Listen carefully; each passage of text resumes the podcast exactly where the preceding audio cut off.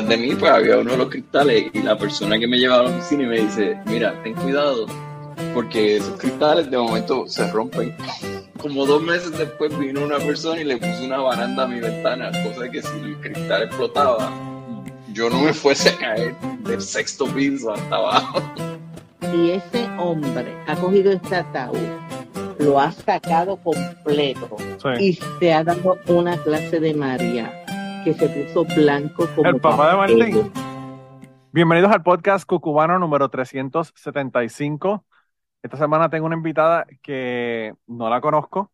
Ya hablé con ella, qué sé yo, como dos horas eh, hablando sobre el episodio y de lo que vamos a hablar del episodio, pero, pero la conozco a través de, de una amiga que vive en Alemania, que ya ustedes escuchan los cuentos de terror de ella ya con, la, con unos refugiados que tuvo unos percances, ¿verdad? Hace unos meses atrás nos vino y nos contó. Eh, pero me puse en contacto con Marnie Ferrer. Yo, ella tiene un proyecto bien interesante que yo quería hablar con ella porque me interesa, me interesa lo que está haciendo. Pero nada, ¿cómo estás? Bienvenida a Cucubano. Muchas gracias, Manolo. Eh, y gracias a Saraí, ¿verdad? Que yo me imagino que en algún momento no escuchará este podcast, espero. Eh, que fue la que me habló de Cucubano y me habló de Manolo y me dice que ustedes tienen que hablar y que tú tienes 20 cuentos y pero ¿qué hace el tipo? El tipo pues hace podcast y él entrevista gente y la gente le manda historias y yo, bueno, pues vamos. Algo interesante tiene que salir de la conversación, ¿verdad? En, eh, me parece chévere, he estado escuchando, no lo conocía últimamente. Yo, Saraí, increíblemente, es amiga mía desde que estamos en la universidad.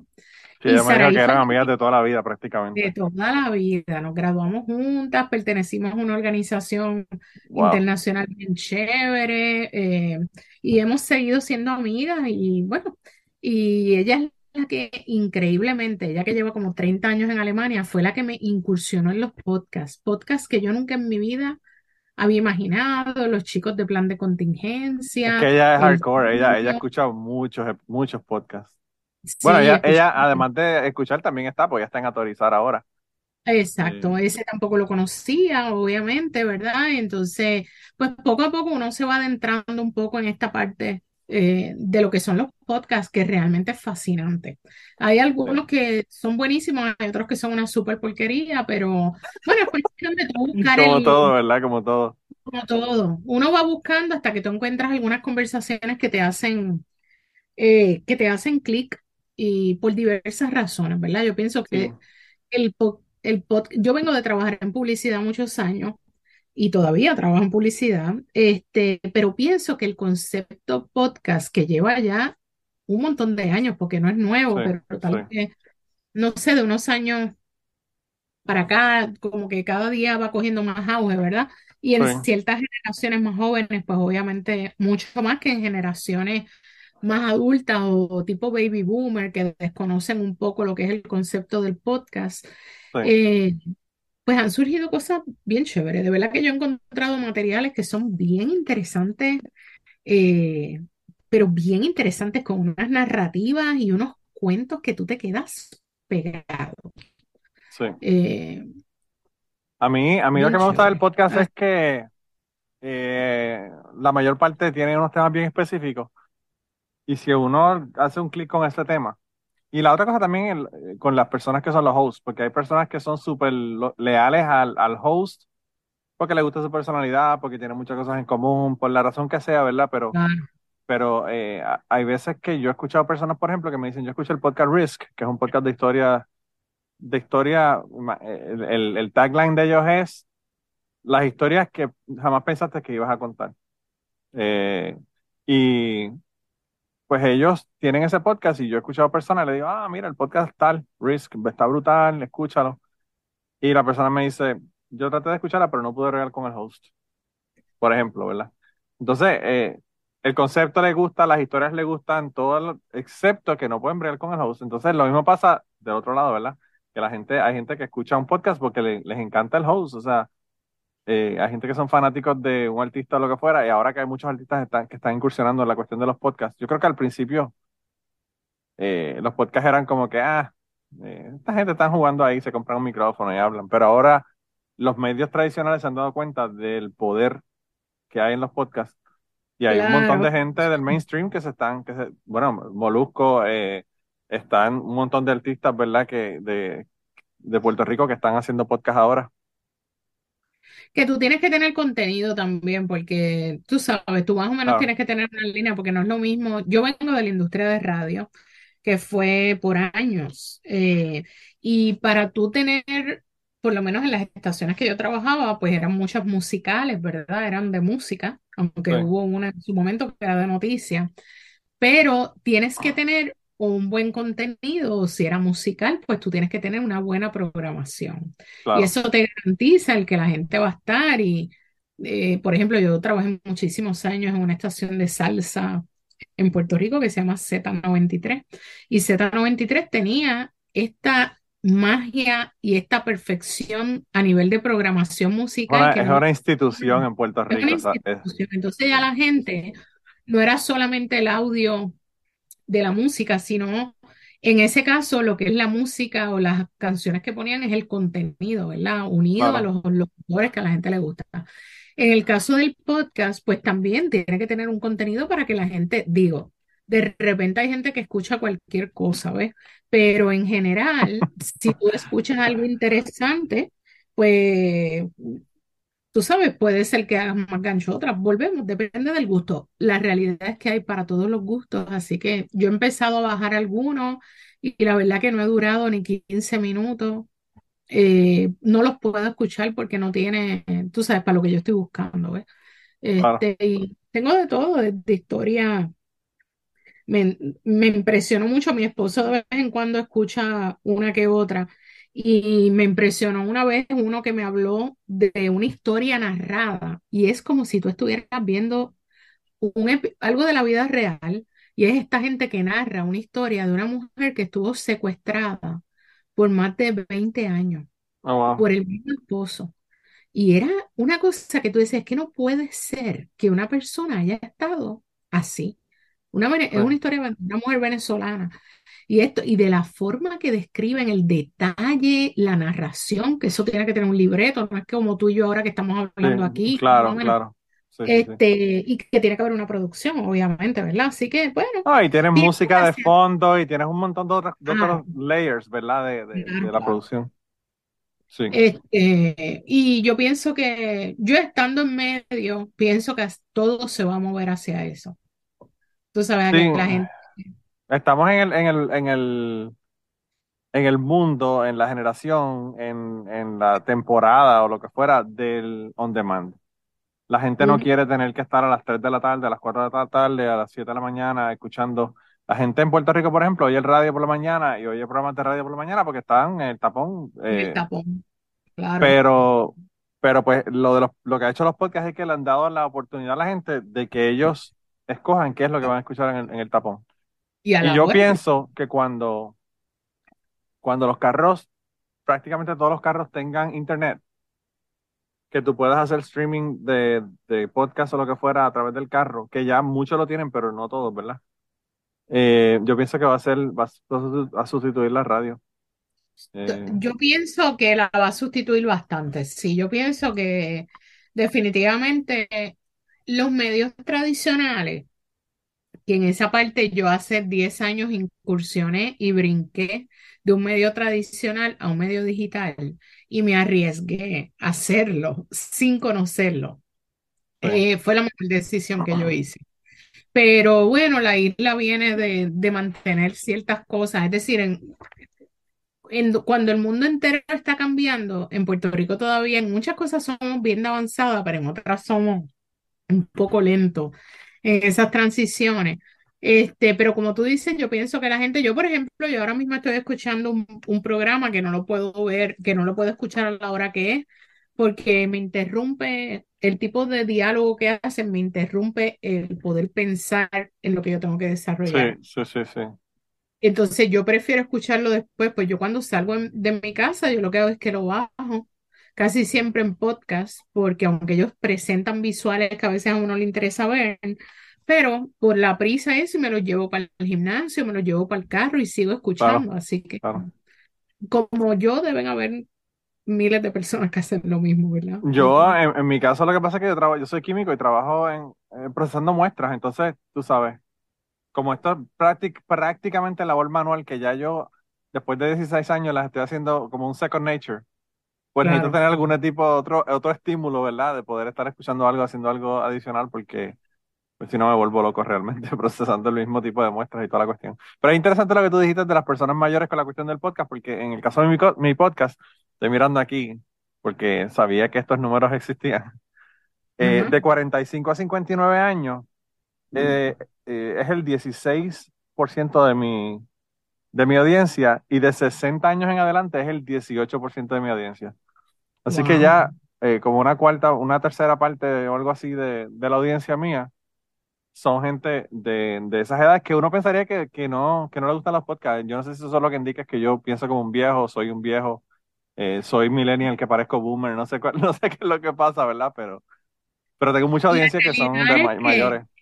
Posiblemente hay gente que, tú sabes que esto tú dices, oye, ven acá, ¿y cómo la gente se entera? Casi siempre es de boca en boca, ¿verdad? Como dicen, es decir, Saraí me habló de ustedes, yo le hablo de ustedes a mi esposo, tal vez lo comparto en mi Facebook, empiezo ahí más o menos a, desarrollar las cosas y la realidad es que mucha gente adulta, ¿verdad? Este, cuando decimos adulto, bueno, ¿hasta dónde vamos? Porque la gente dice adulto mayor, bueno. Yo desgraciadamente estoy en ese demográfico ya, si es que vamos a decir adulto mayor, ¿verdad? Porque casi siempre la gente lo pone como 50 plus. Eh, pero la realidad es que la gente cada día más está, eh, ¿verdad? Eh, mucha tecnología envuelta y cada día van aprendiendo más. Pienso que hay un sector bien grande, por ejemplo, esa gente que, que yo toco con, con el otro proyecto que yo trabajo, que es lo de Tecnoabuelos que habíamos hablado y que hablaremos. Creo que es tremendo, tremendo segue para, para entrar en ese tema, porque pues de esto es de lo que estamos hablando realmente.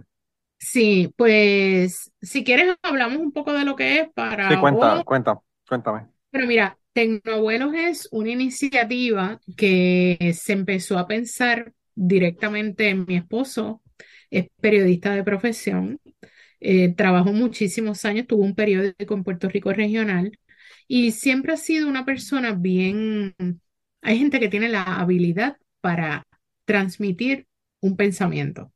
Y sobre todo hay gente que tiene esa misma habilidad y tienen habilidad para enseñar a otros. Y él tiene esas dos cosas. Así que en un momento dado, el periódico cierra, eh, porque empezaron, cuando empezó a encarecerse el papel, él cierra el periódico y se mueve a trabajar en la parte de tecnología en diferentes cosas. Trabajó en algo que tenía que ver directamente con algo de transacciones bancarias, eh, pero siempre se había quedado con la parte de tecnología y educación como que aquí en la mente a ver qué hacemos. Por vueltas que da la vida, el negocio que él había abierto de ese tipo de transacción bancaria eh, sufre un pequeño percance porque pues hay veces que las compañías bien grandes se quieren tragar a los chiquitos, no le dan break, eso es bien normal. Este, y pasó eso, así que él literalmente se vio forzado, ¿verdad? a cerrar. En ese momento yo también estaba haciendo unos cambios porque yo estaba en radio, este, pero yo me quería mover, yo estaba, ¿verdad? Quería buscar otra cosa y hago un cambio totalmente de 360 grados. Me voy a dirigir el área de ventas y mercadeo para el Museo de Arte de Puerto Rico. Cuando llego allí, eh, estoy seis meses eh, no era lo que yo esperaba. Y eh, decido que yo voy a renunciar y voy a empezar a hacer consultoría en lo que yo sabía, que era la parte de publicidad, y algunos clientes que ya me habían dicho, ¿verdad? Bueno, si haces algo, pues te apoyamos. A ver, y yo dije, bueno, yo me voy a tirar a ver cómo es esto. Cuando hago eso, no pasaron dos semanas, mi esposo eh, pasa el asunto se ve forzado a despedir a los empleados que tenía se queda con una operación bien, bien pequeñita, sabiendo que eventualmente la operación iba a desaparecer. Y ahí te haces la pregunta de qué voy a hacer. O sea, es como... Y bueno, después de votar el golpe, bebernos varios whisky juntos, somos whiskosos. Eso, así que los boricuas resolvemos el problema inmediato.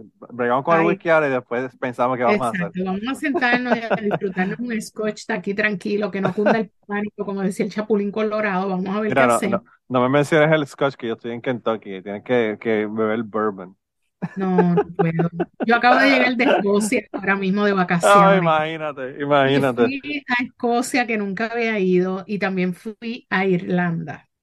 Y te tengo que decir que el whisky irlandés, yo soy whiskera escocesa. O sea, y pruebas el whisky irlandés. Además está decirte que fui allí al bien famoso ese que es St. James o algo así es que se llama esa marca y me emborraché a las 12 del mediodía con un tasting que hice y me tuve que ir al hotel a dormir. Juré que nunca mm. más, eso mismo dije cuando me levanté, le dije a mi marido, oh esto es como el bourbon de Kentucky. No lo cambio por el scotch, no lo cambio. Pero es bien fuerte. Pero bueno, fue bien chévere. Pues no, yo te, digo lo de, lo de la broma, de lo, lo, del bourbon. Realmente el bourbon sale de Escocia, de, la gente que se mudaron de allá, de Irlanda y de, y de Escocia. Sí, pero es más fuerte. No tiene, es más fuerte. Sí, Tiene, oye, fuimos a unas destilerías allí en Irlanda. Nosotros estuvimos en Kentucky también. Este, y después que fuimos para allá, es el Wood, Woodruff, algo así, uno que es Reserve. Nosotros llegamos eso es lo mejor. eso estaba y estaba cerrado. Eh, a. La pandemia, después que nos dimos una longa de viaje, disfrutamos el camino, pero bueno, nos encantó. ese lugar es hermoso, ese lugar es hermoso. A mí, eso es, esa era de las montañas en el este de Kentucky. Eh, es mágico, de verdad, es mágico. Nosotros no pensamos que Kentucky nos hubiese gustado tanto. Estuvimos en Lexington y en, en Louisville. Y nos encantó. La verdad que lo pasamos súper chévere. Eso fue el primer viaje de la pandemia. Nos montamos en un carro y guiamos desde Orlando hasta Kentucky. Wow, eso son como, como 14 horas. Bueno, hicimos, hicimos, hicimos una ruta, nos fuimos por North Carolina y entonces cruzamos a Lexington. A Lexington primero estuvimos unos días, dos días. Después fuimos a Ohio a ver unos panas allí en Thanksgiving y de, de Cincinnati, entonces fuimos a, Cincinnati, fíjate, yo no, yo, a pesar de que estoy bien cerca, yo no he ido a Cincinnati hasta hace como tres años atrás, o cuatro años atrás, y me encantó esa ciudad, me encantó, sobre todo, sobre todo la parte del sur del río que queda en el lado de Kentucky, de Cincinnati.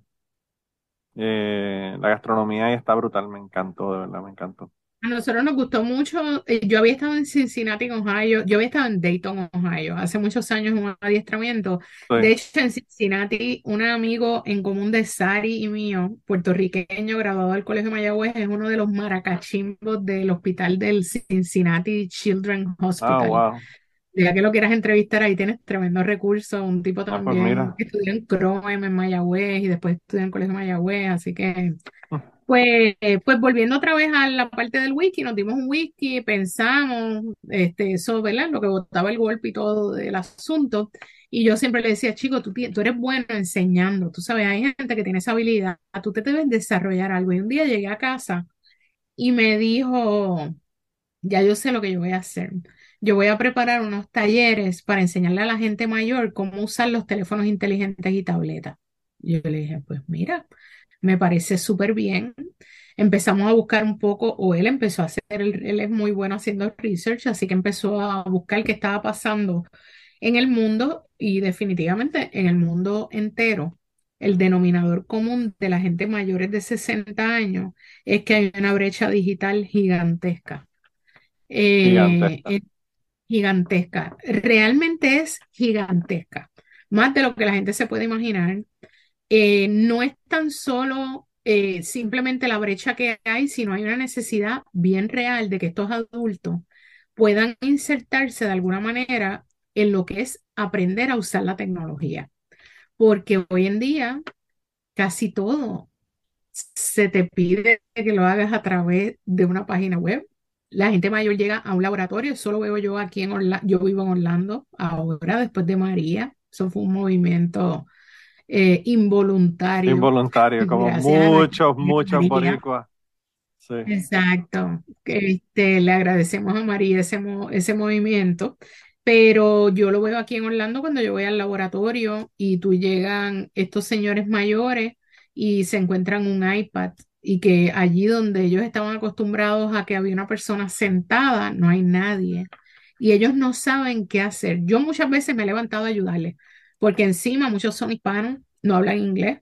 Entonces, tú sabes, bueno, ahora, ahora hasta para uno ir a un restaurante, lo que tienen es un fucking QR code, no tienen ni un menú. Entonces, ¿qué rayo? Una persona que no sepa qué va a hacer con ese, con ese punto, esos puntos negros, no entiende. es, una de las cosas, es una de las cosas que nosotros enseñamos en la clase. Eso yo lo tuve que integrar. Ayer mismo estaba dando un taller y, estábamos hablando del QR code. Y entonces ellos les tienes que explicar, porque el problema es no simplemente que tú les cojas el celular y que le abras la cámara y que le digas que apunte, tú le tienes que explicar también de dónde sale, porque... ¿Dónde sale? ¿Qué es? ¿Cómo, cómo funciona? es decir, ¿cómo funciona esto? La señora me, ayer mismo una señora me decía, ella cogí y se paró porque yo presenté la imagen del QR code en la pantalla y la señora fue, yo le dije, abran su cámara y apunten, los que tienen iPhone, ya no tú no tienes que usar ya una aplicación como antes, sino los Androides tampoco ahora. los Androides tampoco.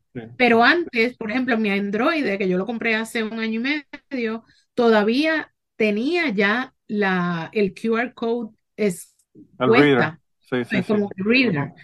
Este, entonces les tienes que explicar que ya no lo tienes que usar, pero que antes pues algunos los bajaba en las aplicaciones y todas. Y la señora iba para allá y lo ponía, ¿y ahora qué hago? Bueno, usted ve la dirección esa que sale ahí. Si usted le da la dirección, pues simplemente usted va a ir precisamente a algo. Y traigo el ejemplo del menú casi siempre, porque es lo más fácil. Sí. Pero y, que lo hay en todos lados. O sea, eso, eso prácticamente todo el mundo eso, eso lo hacen con QR code ahora. Sobre todo después de la pandemia que la gente no quiere tocar el menú y limpiarlo y sanitar, sanitizar, sanit... Oye, que eso es bien chévere. ni la jodida palabra. no sale ni la palabra, pero sí. Eh, yo pienso que eso ha sido bueno y asimismo yo se lo digo, mira, antes tú te pasabas la gente se pasaba la mano por la boca y se comía un surullito y después iba y cogía el menú y el próximo menú se lo dabas a la mesa del lado porque no lo limpiaban. O lo limpiaban con un paño sucio y volvía el otro del lado. De milagro uno no se enfermaba un poco más, ¿verdad? Pero la realidad es que tiene sus ventajas. Pero volviendo otra vez a la necesidad, vimos la necesidad que había, le empecé a buscar un poco de información. Yo para ese entonces eh, como me había ido de radio, había estado esa pequeña temporada en, en mi corta estadía en el museo, yo me había puesto a hacer la maestría, cosa que no había hecho porque no había tenido laboralmente, gracias a Dios, ¿verdad? Siempre he tenido trabajo desde que me gradué, así que no había tenido el tiempo como de hacerla y ese fue el momento para yo hacer mi maestría en publicidad digital este, ya que estaba pues envuelta en publicidad y ya me había metido a la parte digital, así que tenía que, irme más o menos por ese lado. Y con la idea de después dar clase posiblemente en la universidad o algo así. No, empezamos a buscar un poco, me voy a España con un programa que tenía en la universidad donde yo estudié la maestría, que fue en Sagrado Corazón, y ellos tenían un programa de colaboración con una universidad en España, y entonces pues ahí decidí irme a hacer la última parte de la tesis, que uno tenía que hacer un programa internacional, yo cojo un tema internacional y me voy a hacer ese proyecto unas semanas allá. Y ahí pues tengo la oportunidad de entrevistarme con un par de gente y cuando ya estaba de terminar, mi esposo, eh, decidimos coger las vacaciones ese año en Europa. Y entonces él viaja y me dijo, bueno, ya que estoy con lo del invento este de los adultos mayores, yo averigüé que en España hay una gente que es, uno de los bancos grandes que se llama La Caja, Sí. en catalán, La Caja. Y ellos tienen un programa que se llama la obra social y tienen unos programas interesantísimos enfocados en los adultos mayores. Así que hicimos el ejercicio y cuando estuvimos en Madrid fuimos y nos reunimos con la directora ejecutiva de ese proyecto y fue fascinante ver lo que hacían por los adultos mayores. Era un edificio de un edificio grande, de tres pisos, en los cuales todos los días cualquier adulto mayor podía ir allí a coger todo tipo de clases. Ya fueran clases de computadora, eh, lectura, cocina, artes manuales. Eh, tú tenías los, la gente que eran los voluntarios, eran gente igual de mayor que ellos. Sea, Oh, yo wow. tenía un señor que nos estuvo ayudando que tenía como 76 años, pero el señor había estado en informática. El señor era muy diestro en sus tiempos de trabajo y eran al que tenía ayudando a la gente cuando ellos querían hacer alguna carta, querían mandar un email. Sí. Y nos Wow. empezamos a dar cuenta, habían reportajes súper chéveres, por ejemplo, eh, habían reportajes que le hacían a los mismos participantes de allí, medios de España, por ejemplo, y habían algunos que decían, yo me quito las arrugas con Photoshop, Eh, yo regaño a mis nietos por Skype. Eh, y entonces ahí tú veías que la gente iba integrando un poco esto de la tecnología Sí, y sí, nosotros, sí. ¿sabes qué? Vamos por buen camino. Y cuando regresamos a Puerto Rico, le dimos un poquito de pensamiento, surge el nombre de Tecnoabuelos, porque los abuelos son una gente bien importante en nuestra cultura y en la cultura latinoamericana y Bien en importante, muy importante. Los abuelos son los que nos enseñaron, los abuelos son los que nos cuidaron, eh, ¿verdad? En la inmensa mayoría de los casos. Y tenía pues un sentimiento, nosotros ambos habíamos tenido unos abuelos divinos, así que nosotros no, no- nos encajábamos mucho con, personalmente con el tema.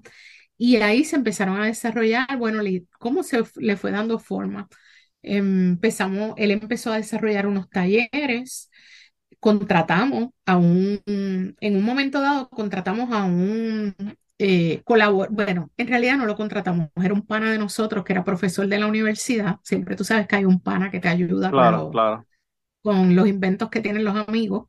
Sí. Este, nosotros, ninguno de los dos veníamos de la parte didáctica, de enseñar, y cuando vas a desarrollar un módulo educativo, eso tiene un orden. Este, esa parte nosotras sabíamos lo que queríamos hacer, pero no sabíamos el orden ni cómo aprendían los gente mayor. Sí, la parte académica, la parte más técnica de- de- del proceso de aprendizaje. Exacto, y, y, pues había una muchacha que estaba haciendo la maestría en educación digital, que en un momento dado, bien al principio, colaboró con nosotros. Y ahí se empezaron a desarrollar los talleres. Y actualmente los talleres son talleres de tres horas. Tienen un contenido de entretenimiento y educativo por temas. Tenemos desde manejo eficiente de su teléfono inteligente, que eso es como un taller básico. Y tenemos banca por internet, uno que es de música, que se llama Música para sus oídos. Tenemos uno de viajes, que se llama Maletas y Tabletas. Eh, tenemos uno de salud. Tenemos uno del ciudadano digital para que la gente pueda aprender a usar los portales como, no sé, hacienda.pr o en el sitio donde estés, ¿entiendes? Cualquier cosa que sea para ciudadano gobierno, ¿verdad? Que todas Claro, las claro. ciudades tienen algo. Eh, ¿qué más? Damos compras por internet. Eh, así que hemos ido desarrollando y esos talleres todos tienen algo en común, que es que utilizamos las aplicaciones que conlleva cada uno de esos temas para que ellos vean la cantidad de cosas que se pueden hacer. Y la gente, las caras de sorpresa es que valen un millón de dólares. Me imagino. pueden pensar que en un teléfono como ese ellos pueden hacer tantas cosas. Hay muchos que son bien tecnológicos, ¿ok? No te equivoques. Hay gente que son hasta más tecnológicos que yo. Sí. He tenido gente tequi, tequi, pero impresionante. Pero la inmensa mayoría no lo son. Y No, entonces, yo, pues yo vi un video, yo vi un video que yo me voló la cabeza porque eh, le estaban conectando un, no sé si era un, un- una cuestión de Google Home o si era una cuestión de Alexa, pero le dijeron que le preguntara o que le pidiera que pusiera la canción que esa persona quisiera. Y entonces eh, esta señora mayor le pidió una canción que aparentemente la canción era muy significativa para ella. Y ella, para empezar, le voló la cabeza el hecho de que por ella pedirle a una cajita que le tocara la canción que ella quería que se la tocara. Y la otra es poder en cualquier momento tocar esa canción que le gusta o la whatever, la canción que le dé la gana, ¿verdad? Y la señora empezó a llorar, a llorar. Bendito. Y a mí me dio un sentimiento porque yo dije como que, wow, qué, qué cosa tan sencilla para nosotros, ¿verdad? Porque ahora tú le dices, Google, haz lo que tú quieras y, y- y ellos te, te, te hacen lo que te dé la gana, pero para ellos es algo tan, tan grande. El hecho de, qué sé yo, una persona mayor tendría que depender de que una canción esté en la radio o que la toquen, una canción que hace de hace 50 años atrás, que no está en ningún lado, que puede que esté en Spotify y Spotify la toque, eh, pues eh, el hecho de tener esa, esa tecnología a la disposición de esas personas para poder escuchar esa, esa música que les gusta, bueno, eh, le hace un cambio de la vida increíble. aparte que, aparte que piensa que aparte de lo, de lo impresionante que es uno poderle decir a estos equipos, que apaguen, como yo digo, hey Google, turn the kitchen off. Ya, yo tengo una bocinita aquí y ya se prendió, así que seguramente yo estoy aquí en mi oficina y la luz de la cocina se prendió, se apagó. O ahora cuando llega Navidad, que me encanta que ya no tengo que estar conectando el bendito árbol de Navidad. Hey Google, turn the, tree on y yo soy la mujer más feliz del mundo cuando se apaga. No te entendí, Mira. pero aprendo más todos los días. Ok, Ahí me acaba de contestar Google que no entendió lo que yo le pedí. Le, está, le estás hablando, le estás hablando y, te están escuchando todo el tiempo, así que te tienen que ver qué es lo que usted quiere. Exacto. Este, pero aparte de eso, de eso chévere, ¿verdad? Como decimos los puertorriqueños, por si te oye gente de otras partes del mundo, chévere para los puertorriqueños es algo que es bien bueno. como tuanis, como dicen los, los costarricenses o Exacto. Eh, imagínate las personas que tienen, que son mayores, que tienen problemas de movilidad, que quisieran levantarse y les cuesta llegar hasta la cocina, prender la luz o prender el porch o hacer cualquier, cualquier gestión de las muchas cosas. Oye, poner una Hasta que no tenga, que no tenga, que no tenga problemas de movilidad, pero que se quiere levantar a las 3 de la mañana y no ve y puede pedirle que prenda la luz para poder ver. Claro. Exacto. Estamos hablando de que va un poco más allá y realmente los talleres, una de, una de las cosas que nosotros tratamos es de que la gente primero le pierda un poco de miedo porque la grandísima mayoría de gente que llega a todos los talleres, ayer yo tenía como 18 personas en un taller y yo tenía cuatro que repetían constantemente, es que este teléfono, yo, esto yo no lo entiendo, yo lo único que puedo hacer son llamadas, pero cójalo con calma, vamos a aprender a, ya usted sabe hacer llamadas, vamos a aprender a hacer una segunda cosa. El adulto mayor aprende totalmente diferente. Eso es lo primero que hay que entender. Yo he tratado de tener gente joven trabajando conmigo y ha sido bien difícil que pueda haber esa conexión entre tu abuelita, porque obviamente he tenido gente que tienen 18, 22 y 25 años, ¿tú me entiendes? O sea, más o menos en ese range. Sí. Eh, así, bien difícil de que ellos puedan como tratar a esa persona de que la persona no sabe y que eso es normal. O sea, es porque ellos pueden pensar, es decir, yo tenía un muchacho que yo en una ocasión lo escuché atrás atendiendo a alguien que en una le dijo, pero ¿cómo va a ser que usted no sepa mandar un mensaje de texto? Y entonces después yo lo dejé, la señora le decía, bueno, no, entonces yo fui allá, lo ayudé. Y después cuando se terminó la clase le dije, te tienes que entender que no es ella, hay miles que no saben ni que el teléfono se puede mandar un mensaje de texto. Para ti es normal porque tú naciste con el equipo. Entonces, eh, eh, hay, la parte de generación de ahora es bien preocupante. Es bien preocupante porque ellos asumen que eso es fácil. O sea, es decir, es interesante, pero, pero, tú, eh, pero sin embargo, tú le das a ellos un teléfono rotativo y no saben qué carajo hacer con el teléfono. Por eso. O le das un cassette y le dicen, ok, ¿qué yo hago con un cassette, verdad? Entonces, pues es, es, lo mismo, es, es, lo mismo, pero del otro lado. Entonces, el problema quizá que ustedes tienen mayor, entonces es conseguir personas que puedan ponerse en la posición, ponerse en los zapatos de esa persona mayor que no nacieron con esa tecnología. Yo, eh, yo nací en el 74, estoy ahí en el borde de cuando comenzó a explotar la cuestión de las computadoras en las casas y toda la cuestión eh, Atari, Nintendo, todo este tipo de cosas, fue cuando yo me estaba criando. Pero una persona que nació 10 años antes que yo, que tampoco es tanto, estamos hablando de los 60, no es una persona que tampoco es un, viejo. Eh, se le hace bien difícil porque eso no es algo que tenían eh, en su casa. Entonces, las personas, por ejemplo, que trabajan, en mi casa, por ejemplo, mi hermana, mi hermana es contable. Mi hermana te coge un Excel o te coge un spreadsheet, o te coge un programa de contabilidad en, en, la computadora y te los vira al revés. Pero entonces eh, tú le pones un Roku en el televisor y se hace un 8. Ya no, ya no tanto, ¿verdad? Porque ya he aprendido.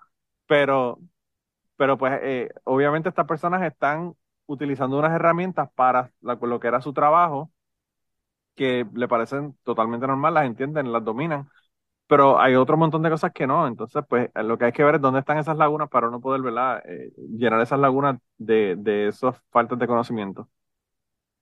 Eh, yo no sé, yo, yo pienso que yo preferiría, yo preferiría pagarle a unas personas como ustedes a que le den un taller a mi hermana a ponerme a explicarle cómo hacer algo, porque yo, yo de verdad que me frustro eh, y no, no puedo. Y no sé si es porque, por la familiaridad de que es mi hermana, porque yo no hago eso con gente que no son familia mía.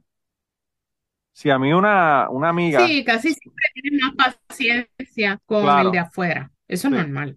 Sí, y entonces pues a mí me pasa eso. Yo me siento con mi madre, yo me siento con mi madre y le explico 15 veces, pero también hay algo bien cierto en eso.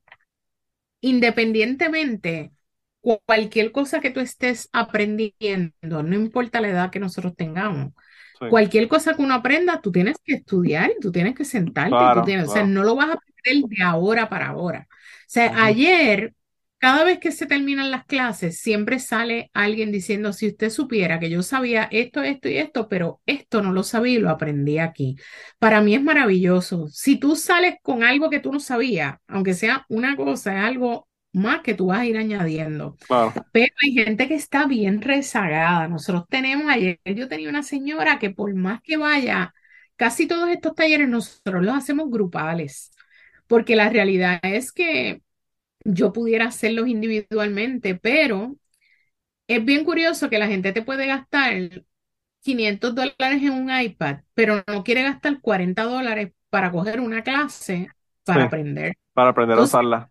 Es bien contradictorio, ¿entiendes? Porque la realidad es que tienes un iPad, tú no sabes la cantidad de participantes que nosotros tenemos que te dicen, ah, mi hijo me regaló un iPad y allí está en la caja. Me regalaron una Surface y la está allí en la caja porque claro, si no le enseño, claro. tú sabes qué vas a hacer. Y no, es uno ni dos personas. Te digo, nosotros hemos impactado ya más de 30 mil personas en estos talleres. Y las historias son de aquí a la luna, tú sabes. Sí, me Pero más o menos es, lo mismo, tú sabes. Los hijos no tienen ni tiempo ni paciencia. Esa es lo que te comenta casi. La queja número uno, la queja número uno. La queja número uno, esa es la clásica. Este, Así que bueno, yo siempre, tú sabes, los estimulamos a que, mire, por lo menos van a oír mucho concepto, porque claro, nosotros cuando empezamos a desarrollar los, talleres decíamos, pero es que yo le tengo que explicar de dónde vienen las cosas. Yo tengo que explicarle, porque yo no puedo, yo no soy de aprender las cosas como decían antes mis abuelos, como el papagayo. O sea, que tú te, ah. te llevas algo, o sea, yo tengo que razonar el asunto, así soy yo. Así que no, pero también yo pienso que las generaciones de ahora son más de aprender como el papagayo y no de analizar cómo funcionan las cosas que, que antes. Claro, definitivamente que eso está muy mal y que en algún momento se van a fastidiar, por no decir que se van a robar, ¿verdad? Este, aunque aquí se pueden decir malas palabras. Aquí se puede decir lo que uno le da Todo, eso es lo bueno de los podcasts. Esto es lo, mejor. No hay FCC. Este, no hay FCC jodiendo. Exacto. Eh, la realidad es que tú les tienes que explicar un poco. Entonces, en el básico, por ejemplo, ellos oyen la palabra Wi-Fi, pero ellos no saben qué es, o sea, tú no ves el Wi-Fi. O sea, eh, ok, el Wi-Fi es una señal y una señal que permite que usted se conecte al Internet. ¿Cómo estos equipos se conectan? Y tú le, yo le pongo una imagen de una torre y de un, y de un, ¿verdad? Un equipo de Wi-Fi cuando llega a su casa. Pues mire, esto es bien sencillo. Mientras usted está en la calle, usted está conectado a la torre. Cuando usted entra a su casa, si usted tiene internet, y ese teléfono está configurado, automáticamente se desconecta de uno y se conecta al otro. Pues yo le tengo que explicar eso. yo no, no le puedo, tú sabes, porque tienen que entenderlo. La gente no se pregunta de dónde vino el Internet. La gente usa el Internet. Al revés, la gente dice, dicen que vino de, de este, de, de, ay, puñales, el, el ex, eh, ah, al Gore. La gente dice que vino de Al Gore, imagínate. Pues obviamente nosotros tenemos un mapa que, que pone los primeros puntos que fueron eh, conexiones después que la milicia de los Estados Unidos, donde fueron las universidades principales donde hubo esa conexión, universidades importantes en el este de los Estados Unidos y en el oeste de los Estados Unidos, ¿por qué las universidades? Tú tienes que tener un poco de trasfondo, ¿tú me entiendes? Entonces tratamos de hacer algo educativo y a la misma vez un storytelling, que es lo que la gente está. ¿Por qué? Porque los adultos mayores aprenden igual que los niños y aprendemos nosotros por asociación. Entonces la gente mayor pierde la mente más rápido mientras uno se va poniendo viejo, todos se nos están olvidando las cosas, incluyéndome. Eh, pues tú tratas de asociar, tú sabes, una cosa con otra y ahí las clases a la gente le encantan. O sea, nosotros cuando hacemos las encuestas, nosotros salimos con un 98% de que la gente le encanta la clase, quieren volver a la clase. Hay muchos que dicen, ay, no, es que yo no aprendí mucho, porque claro, hay gente que no sabe que están rezagados. Eso es como en la escuela. El que no sabía leer y escribir, si lo pasaban al próximo grado, va a estar bien atrás con el otro. Es exactamente lo mismo. Entonces, esa gente, nosotros lo que les sugerimos es pues que cojan una clase privada, porque, o sea, yo no puedo parar tampoco en estos talleres que son grupales, yo no puedo parar por una persona. O sea, yo trato de parar y hacemos unas prácticas y eso. Pero Verol, así surgió Tecnoabuelos, a nosotros nos encanta. Es un proyecto que no, yo estoy segura que nosotros lo vamos a poder exportar por falta de tiempo. Nosotros no lo hemos podido un poco trabajar, pero eh, es un proyecto que se puede exportar a cualquier parte del mundo, eh, porque es lo mismo. O sea, la necesidad que tiene un adulto mayor en Argentina, en Uruguay, en Brasil, en España, en China, en cualquier sitio, es exactamente lo mismo que en Puerto Rico y que en Estados Unidos. Y estos sistemas funcionan igual, o sea, un Wi-Fi es lo mismo en, en, Europa que, que, en Estados Unidos. Y el teléfono es lo mismo, el iPhone y el Android y las aplicaciones y las transacciones bancarias, ese de banca por internet, usted puede, dependiendo del banco que tenga. Ahora mismo, ayer mismo una señora me decía, mi hijo es increíble cómo él deposita el cheque con el teléfono, pero ella me lo decía como cuando llegó el primer astronauta a la luna. Porque le tendrías que ver la cara a la señora, ¿entiendes? y tú dices, ay Dios mío, yo le digo, mire, yo hace un año mínimo que no voy al banco. De verdad, no, no voy al banco porque es que yo no tengo que ir al banco a nada. No, no, ahora, ahora, ahora es peor, ahora le sacas una foto al cheque y lo depositas con una foto. Por eso te digo. Porque no tienes que hacer nada, realmente. voy a ir al banco porque a veces uno comete algún error o cualquier cosa, algo que tenga que ir a resolver, pero realmente yo no tengo nada que ir al banco. Este, las cuentas de cheque las abres online, tú sabes. Así que por ese lado. Así que así surgió Tecnoabuelos y pues es parte de lo que consume mi tiempo, ¿verdad? No lo estoy haciendo todo el tiempo full time. A mí me pareció, me pareció el concepto genial. Cuando lo vi, estaba viendo su website y todo, y dije, wow, de verdad que eh, me pareció que había una gran necesidad de esto y que estaban llenando un, un nicho bien importante en, en la cuestión de la educación de las personas mayores, porque como te digo, le hacen la vida mejor. Sí. Porque, porque no hay, ya no, todo, como tú dices, todo es por internet, todo es en una tableta, todo es eh, diciéndole a Google, preguntándole cosas, y entonces, pues, de esa manera, eh, cada vez las personas, mientras más cosas se añaden que se van a hacer de ese tipo, de, esa forma, menos acceso tienen a servicios, a, qué sé yo, a todas las cosas que tienen que, que, hacer, ¿verdad? Eh, y aparte de eso, que cuando tú hablas con ellos, tú sientes una angustia dentro de todo hay una angustia de parte de ellos. Por ejemplo, una señora un día se levantó y me dijo, mire, yo estoy tan y tan preocupada cuando yo escuché que la autoridad, antes de que estuviera el desastre del Luma, que me imagino que debe saber quiénes son allá en Kentucky, ¿verdad? Aquí hemos hablado, aquí hemos hablado tanto de Luma que la gente que me escucha en El Salvador se le cagan en la madre a Luma. Se le cagan en la madre a Luma en El Salvador, imagínate. Pues cuando era la autoridad de energía eléctrica, yo me acuerdo que una señora no, no, habían empezado una campaña que las facturas se iban a ir online, tú sabes, online. Y la señora estaba tan angustiada porque ella no iba a poder, que ella no sabía, que ella no iba a saber cómo pagar la luz, porque ella iba con su factura en papel a donde fuera a pagarla, ya fuera a las oficinas de la autoridad o ya fuera al banco, a la cooperativa, donde fuera. Así que, y a uno le da pena, tú sabes, le da pena, oye, tú tienes mucha gente, tú te, hay una parte sensible en todo esto, porque por ejemplo, yo tengo a mi mamá, gracias a Dios viva, ¿verdad? Tiene setenta y pico de años, hay unas cosas que uno le tiene que ayudar a ella en gestiones y todo. Yo me imagino que si mi mamá no nos tuviera a nosotros, sería bien difícil porque mi mamá es cero tecnológica.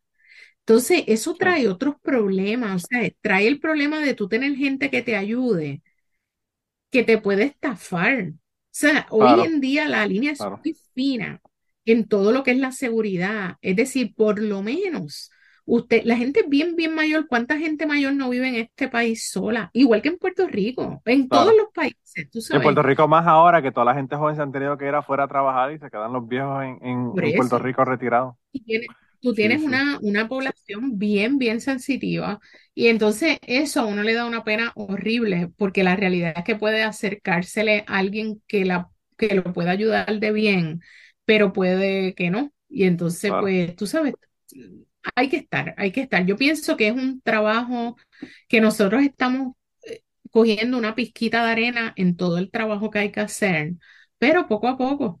Tú sabes, que cuando uno monta un negocio propio en estas cosas y uno no tiene ningún tipo de padrino alrededor ni nada, a uno se le hace un poco más difícil que a otra gente, aunque tengas un buen proyecto. Sí, sí, sí. Así que bueno, hemos tenido muchísimas marcas que nos han apoyado en el proceso, muy buenas marcas que, han, que les ha gustado el proyecto y que han visto y han ido a los talleres y dicen, ¿sabes una cosa? Les voy a dar el dinero del auspicio del evento que hagamos porque vale la pena el proyecto.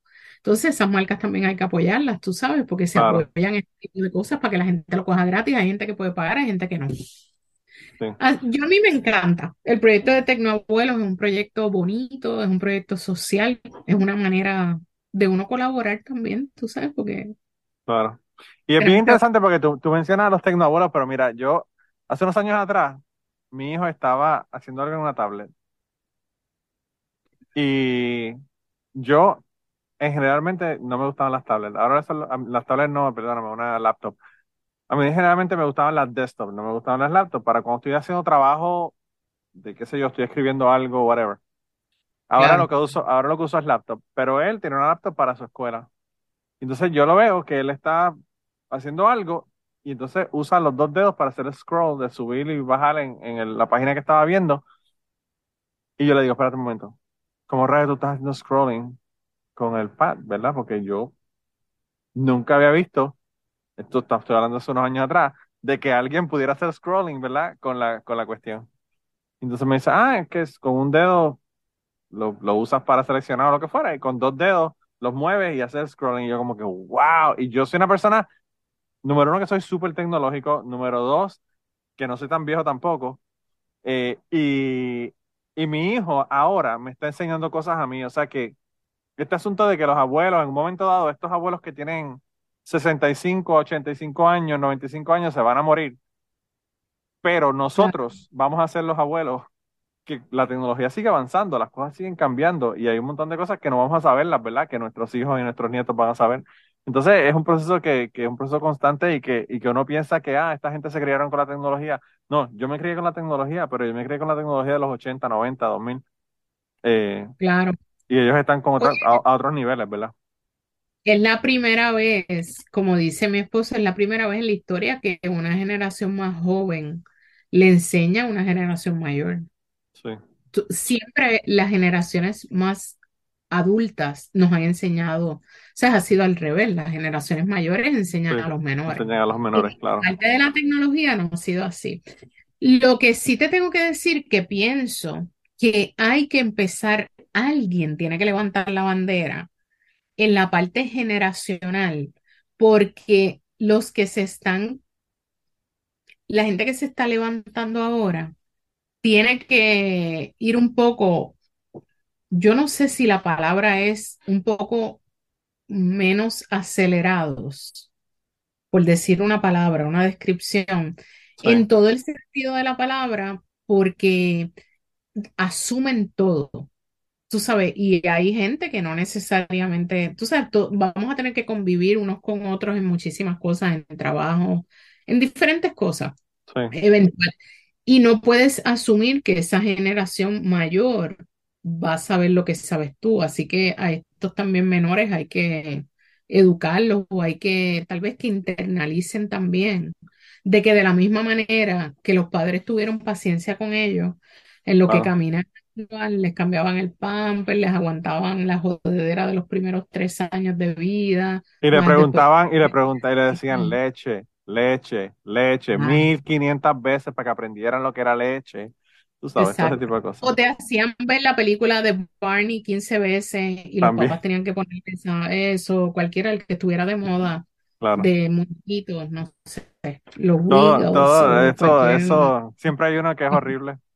Antes era Barney, después Teletubbies, después este SpongeBob, ahora... Mi sobrina era con los Wiggles, aquellos, que esos se ah, hicieron millonarios, australianos, aquellos, yo creo que eran. Sí, sí, sí. Los Wiggles. No, y ahora son, ahora es Blippi, maldita sea Blippi mil veces. No sé, no tengo, no tengo niños chiquitos alrededor mío, así que tengo idea. Te tengo que decir que si tú no conoces a Blippi, tú vives en un mundo en un mundo rosa, en un mundo hermoso, en un mundo de... Porque ese tipo es el más estúpido del mundo. Hablando de embrutecer, Sesame Street ayudaban a la gente, a los niños a que aprendieran y le creciera la, cuestión intelectual. Blippi es lo que los ayuda a ser más morones de lo que son. Sesame Street era lo más chévere que había, de verdad. Ah, realmente el concepto era increíble. Yo vi un documental de Sesame Street y dije, wow, de verdad que esta gente era unos caballos. Tú sabes que ellos están activos. Eh, este sábado yo estuve en una, estuve de voluntaria en una feria de salud del trabajo de la organización para la cual trabaja mi esposo y había una mesa de Sesame Street y sí, ellos, están, sí, activos. Pero ahora tienen un problema porque como no están en televisión pública, creo que estaban teniendo unos problemas con los derechos y creo que HBO los agarró y después vieron que no había dinero. Y tú sabes cómo es la cuestión, si no hay dinero, eh, hay cosas, yo pienso, en, en, la vida, y estaba comentando la verdad con el invitado de la semana pasada, hay cosas en la vida que yo entiendo que deberían de costarnos dinero y nosotros estar contentos con que eso nos cueste dinero. Con pagarlo, con pagarlo. La educación es algo que debemos de pagarlo. Pues yo tengo, yo tengo un compañero aquí de mi trabajo, por ejemplo, que se estaba quejando de que estaba pagando school tax y él no tiene hijos, ¿verdad? Él, él nunca se casó y no tiene hijos. Y yo le digo, sí, sí, pero tú fuiste a la escuela una vez. Y él me dice, sí, yo le digo, bueno, alguien pagó por ese, alguien pagó por la escuela tuya, eso paga ahora tú, tú sabes. Y yo le digo, además de que, independientemente, yo pago dinero por no tener morones a mi alrededor, ¿verdad? Eso también es un beneficio de tú tener una escuela y que la gente se eduque y aprenda, ¿verdad? Eh, pero pues. Aparte que la eh, gente se tiene que educar, tú sabes, la parte de educación, la parte de educación es, un tema bien fuerte, tú sabes, a todos los niveles.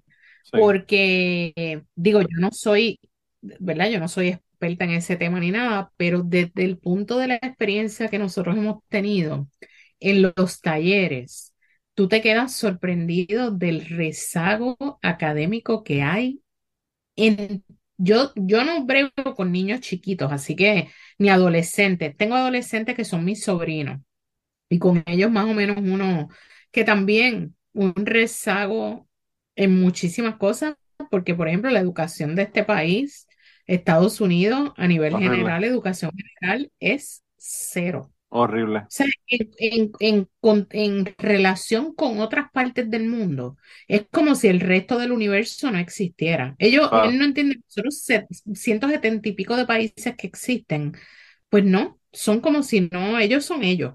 Entonces, tú sabes que tú salgas de cuarto año, que tú no tengas unas cosas de, de historia general. Eh, yo, di clase en la universidad y de verdad que yo me quedaba espantado. No, espantado. Yo decía, ¿cómo este chamaco o esta chamaca llegaron hasta aquí? Que tú los veías, que tú le decías, mira, este, de tal cosa. Y tenían problemas para leer y están, estamos hablando de que están en primero o segundo año de universidad. Yo digo, ¿cómo es posible que hayan llegado hasta aquí y no puedan leer de manera fluida, verdad? Eh, Pero eso mismo te lo encuentras, eh, nosotros no lo hemos encontrado en esa población de adultos mayores. Nuestros talleres tienen cierto nivel, ¿verdad? Cierto nivel educativo. Eh, nosotros llevamos esos talleres a, a diferentes lugares. Y nosotros, mientras menos educación tiene la gente, instrucción, eh, menos interés hay de aprender y menos capacidad también.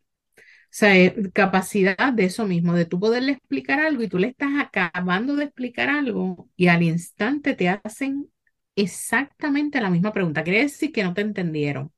Claro. Y entonces o tienen, o tienen algún tipo de ADD o algo que no, no pueden enfocarse, pudiera ser también, ¿verdad? Porque antes no pudiera, oye, y estoy bregando con una población de adultos mayores que se les olvida las cosas. Claro. Pero hay gente que no, hay gente que tú lo notas que, que a nivel de instrucción no fueron gente que, que pasaron por un proceso y que hay unas lagunas bien grandes. Eh, y bueno, ¿qué te puedo decir? Eh, yo tengo, yo tengo un amigo, yo tengo, yo tengo un amigo muy querido que murió este año y el tipo es endocrinólogo, eh, director médico del hospital donde, del pueblo donde yo vivo. Eh, y él murió trabajando a los 80 años. Él le dio una aneurisma y se murió en el hospital que estaba trabajando. Y tú hablas con ese tipo, totalmente capaz, totalmente eh, capaz de aprender, pero es una persona que lleva toda su vida en educación continua porque eso es lo que ha tenido que hacer toda su vida para seguir aprendiendo de los medicamentos nuevos, de los procedimientos nuevos, de todo lo que tiene que ver con su trabajo. Entonces a esas personas también se les hace mucho más fácil aprender porque son las personas que están todo el tiempo utilizándolo, aprendiéndolo. Pero yo creo que el problema más grande que hay en los Estados Unidos es que se está viendo la educación como algo elitista. Si tú eh, dices que todo el mundo debería de ir a la universidad, como dijo Juan en un momento dado, te caen chinche, porque todo el mundo dice, ah, mira, este elitista pendejo que cree que todo el mundo. Mira, la, la, el asunto no es que tú crees que todo el mundo vaya, es que todo el mundo que quiera ir pueda ir a la universidad y educarse. y, y no ver la educación ni aprender como algo negativo. Yo no sé por qué ahora la educación se ve como una, con una connotación negativa, cuando eso nunca en, en la historia de la humanidad ha sido. Eh, es algo bien extraño, de verdad, bien extraño. Eh, yo, yo no lo puedo entender. Es una cosa bien, es bien terrible, definitivamente que sí. Eh, y pues obviamente aquí en Estados Unidos es bien fuerte la parte de esa, yo siempre tengo esa crítica de que tú tengas gente que no puede llegar a la universidad por los altos costos que tienen. Entonces, bueno, tú sabes, es lo mismo que va a pasar con la salud, ¿verdad? Es como que es el mismo, es una cosa bien absurda. Eh, a mí, hablando de salud, me acabo de hacer un stress test y le cobraron ah. al plan médico 18 mil dólares por esa prueba. Y yo digo, esta gente quiere con, con 10, con 10 pacientes pagar la máquina, la máquina de stress test. Porque, o sea, es increíble. Es una cosa, es una cosa de verdad increíble, es obscena tú sabes, más allá de, increíble, yo pienso que es obsceno. Y el detalle es que todo, el detalle es que si tú te pones a pensar, eso no tiene sentido. O sea, eso de verdad no tiene sentido. Yo estuve, tuve que ir a, hacer un trabajo a Puerto Rico y, y, bueno, me tuve que hacer de emergencia unos laboratorios. En un laboratorio normal, laboratorios regulares para ver cómo estaba el azúcar, para ver cómo estaban ciertas cosas, ¿verdad? Eh, y ese laboratorio lo tuve que pagar cash porque el plan médico, a pesar de que yo uso un plan médico que está aquí en Florida y que está en Puerto Rico también, ahí el laboratorio vino con 20 cosas y le dije, mira, olvídate, dame, dime cuánto es y yo después busco el reembolso o algo. Así que pagué como 100 dólares, 90 o 100 dólares. Los mismos laboratorios que yo me hice en Puerto Rico, yo me los hago aquí cada tres meses. Llegó los otros días la factura, 1.180 dólares. Explícame, tú sabes, no, no hace sentido. Yo, yo siempre he dicho aquí, entre eso y los medicamentos, las, por ejemplo, lo que son las farmacéuticas, las farmacéuticas pienso que son las prostitutas del, del ambiente, ¿entiendes? Porque es que no es posible que las pastillas para la presión que yo tome, yo las compro en España y me valen 30 dólares y aquí valen 300 dólares. La hace la misma casa farmacéutica. La misma cosa, sí. Tú sabes, son la gente que da el billete, la gente que le da los chavos al gobierno, al Congreso, a pasar las leyes, lo que sea, porque yo en esa parte no, Pero es, y pasa lo mismo en la escuela, tú sabes, pasa lo mismo, pasa, pasa lo mismo en la escuela. Sí, sí, de verdad que si nos vamos por ese tema, ya estamos casi llegando al final y, si empezamos con ese tema hacemos tres podcasts más. Pero, pero de verdad que es una cosa increíble. Yo tengo un, uno de los compañeros de, del podcast Autorizar, yo le dije que cuando Ashley, mi esposa, tuvo un embarazo ectópico y le sacaron una de las trompas, eh, que por poco se muere, by the way, pues estaba teniendo sangrado interno, la, trompa se rompió. Eh, estuvo una noche en el hospital. Entró a las 11 de la mañana y salió el otro día como a las 3 de la tarde, algo así. Y le cobraron a ella por, por hacerle la, ¿verdad? La, operación para, para quitarle el tubo, eh, 27 mil dólares le cobraron al, plan médico. Y yo hablaba con un compañero de los de Autorizar, del podcast Autorizar, que es de España, con Ángel, y él me dijo, mi papá ha tenido dos tratamientos de cáncer completos y nosotros no hemos pagado esa cantidad por los dos tratamientos de cáncer que él ha tenido. Eh, entonces uno dice, increíble, increíble, ¿verdad? Eh, pero bueno. De verdad que es increíble. Y lo peor es la gente que no tiene plan médico, ¿entiendes? Tú sabes. no, eso, eso es horrible. Pues, Ese estrés test que yo me hice, yo me lo hice cuando tenía 17 este años o 18 años. Y yo pagué, porque no tenía plan médico, pagué 144 dólares. Y hoy le cobraron 18 mil dólares. De verdad, de verdad que es una cosa, pero hasta dónde, hasta dónde puede llegar, pues eso, pero, eh, tema para otro podcast. Y ese se puede llamar la descarga. La descarga. ¿Sabes que hay una descarga ya? Hay un podcast que se llama La Descarga. Sí. sí, para aquí ya descarga. es bueno para uno ventilar todas estas cosas. Yo, yo, este, yo de, vez en cuando hago descargas aquí también. Pero mira, chicas, ya, ya llegamos a, estamos en la hora, así que quería darte las gracias por estar aquí, por venir aquí y contarme de ese proyecto. Realmente a mí me parece un proyecto súper, súper chévere, porque pues yo pienso que, como te digo, es muy necesario. Y pienso que están, que están haciendo eh, God's work, ¿verdad? Yo soy ateo, pero están haciendo God's work. Lo sé. Eh, si alguien quiere más información, da la casualidad que uno de los rotativos del país, ¿verdad? Lo tengo que mencionar porque la gente del Nuevo Día tiene un proyecto que se llama Somos, Somos Puerto Rico, y ellos hicieron una extensión a Somos Orlando. Y ayer, precisamente ayer o el viernes, el viernes salió un reportaje de nosotros, de Tecnoabuelos, que habla, lo pueden conseguir en línea. Y también, como yo sé que te sigue mucha gente, nosotros dos veces al año tratamos. Lo hacemos una vez al año y este año vamos a tratar de hacerlo dos veces. Hacemos un ciclo de talleres completamente gratis en los cuales tratamos de impactar hasta 15 organizaciones sin, sin fines de lucro, oh, que nosotros podemos llevar esos talleres gratis siempre y cuando tengan adultos mayores convocados en sus organizaciones y ellos puedan convocar unos requisitos que hay, ¿verdad? De tener un mínimo de participantes y todo. Y este año, si Dios quiere, lo vamos a hacer en marzo, abril y mayo. Así que si alguien que escuche esto le interesa, se puede poner en contacto conmigo a través de la página de Facebook de Tecnoabuelo o, o voy a dar el número de teléfono 787-756-5858. Eh, así que cualquier, ¿verdad? Si usted pertenece a alguna iglesia, si tiene algún grupo, su abuelita, su tío, alguien de la urbanización o organizaciones sin fines de lucro en general, se pueden comunicar con nosotros y le damos hasta tres talleres gratis. ¿Cuál es el website de ustedes para que la gente vaya ahí y lo vean? Mira, el website está acá entre tú y yo, estamos bien atrás.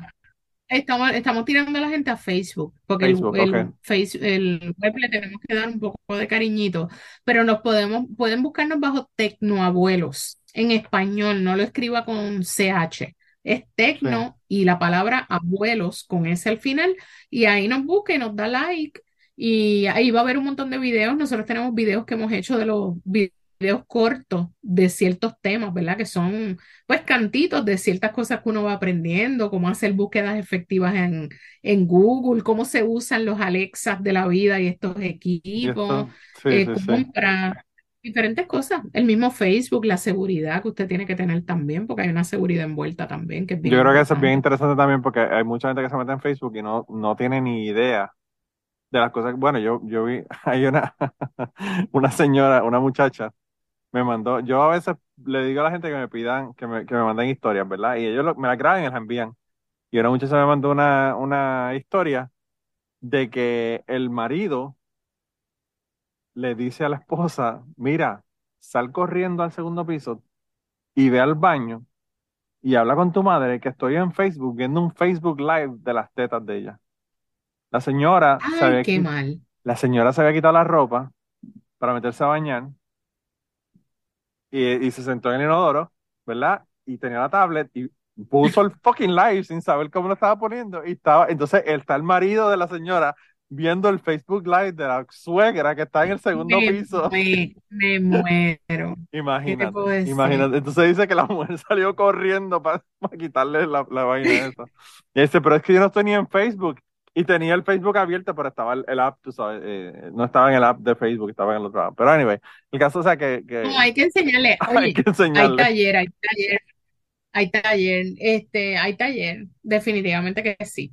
Y bueno, nada, y una de mis metas es enseñarlos a incursionar un poco más en los programas digitales, en los podcasts, que ellos sepan. Ahí voy, a veces les hablo y ellos se quedan como que, yo siempre le digo, ¿usted se acuerda de las radionovelas?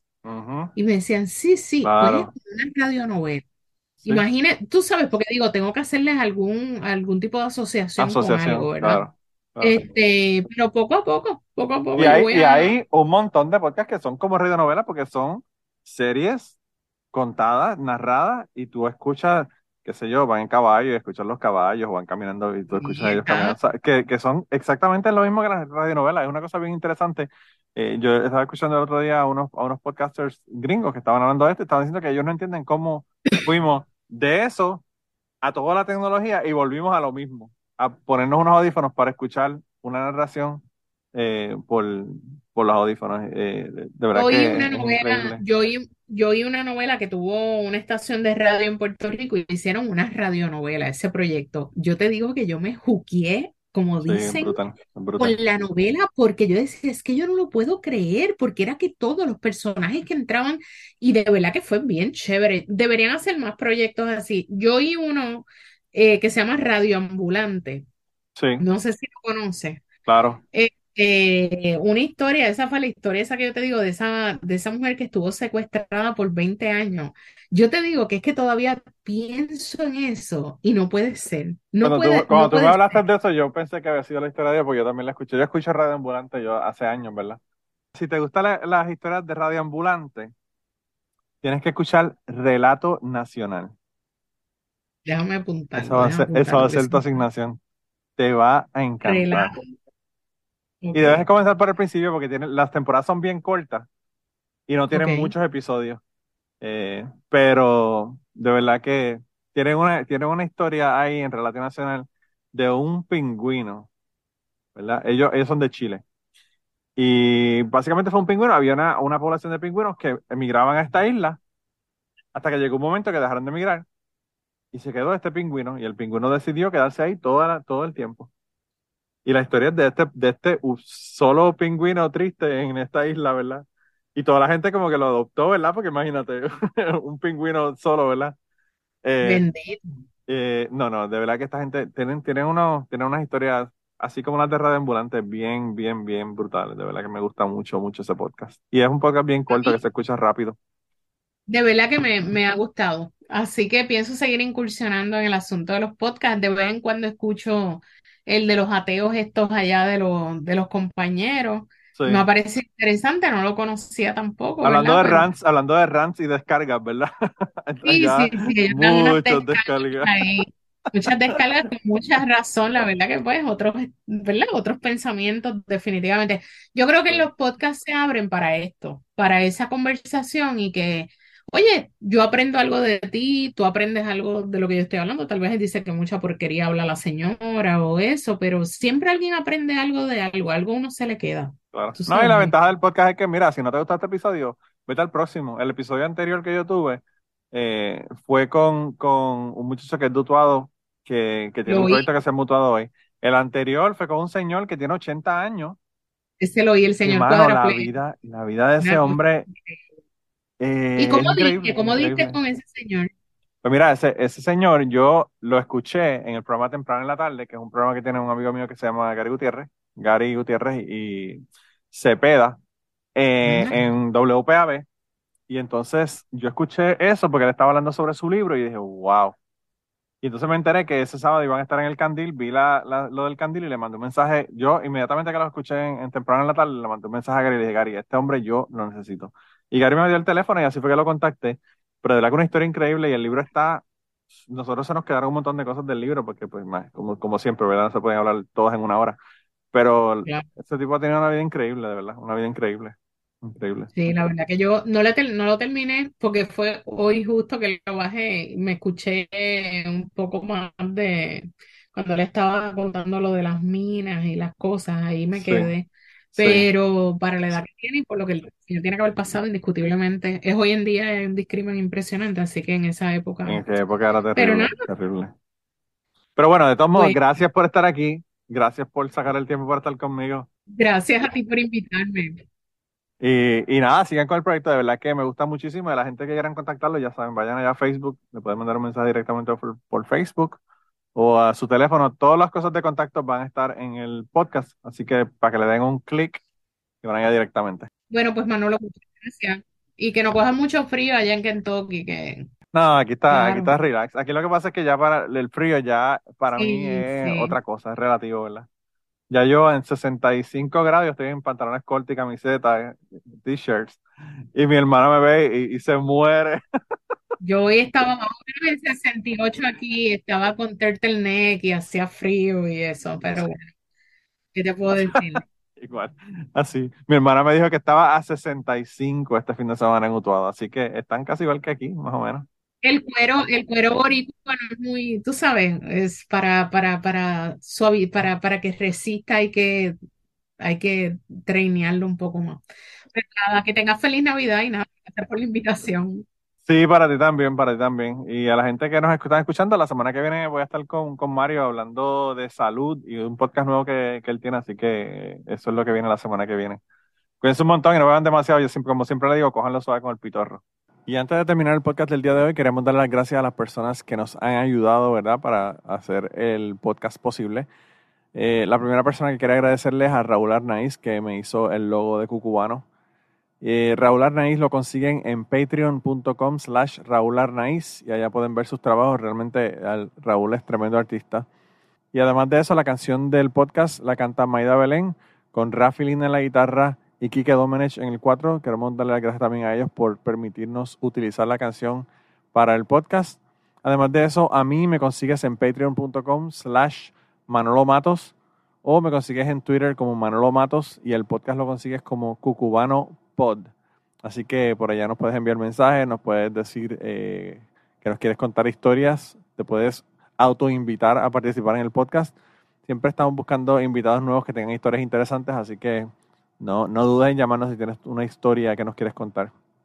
Y nada, espero que pasen una semana increíble y nos vemos prontito.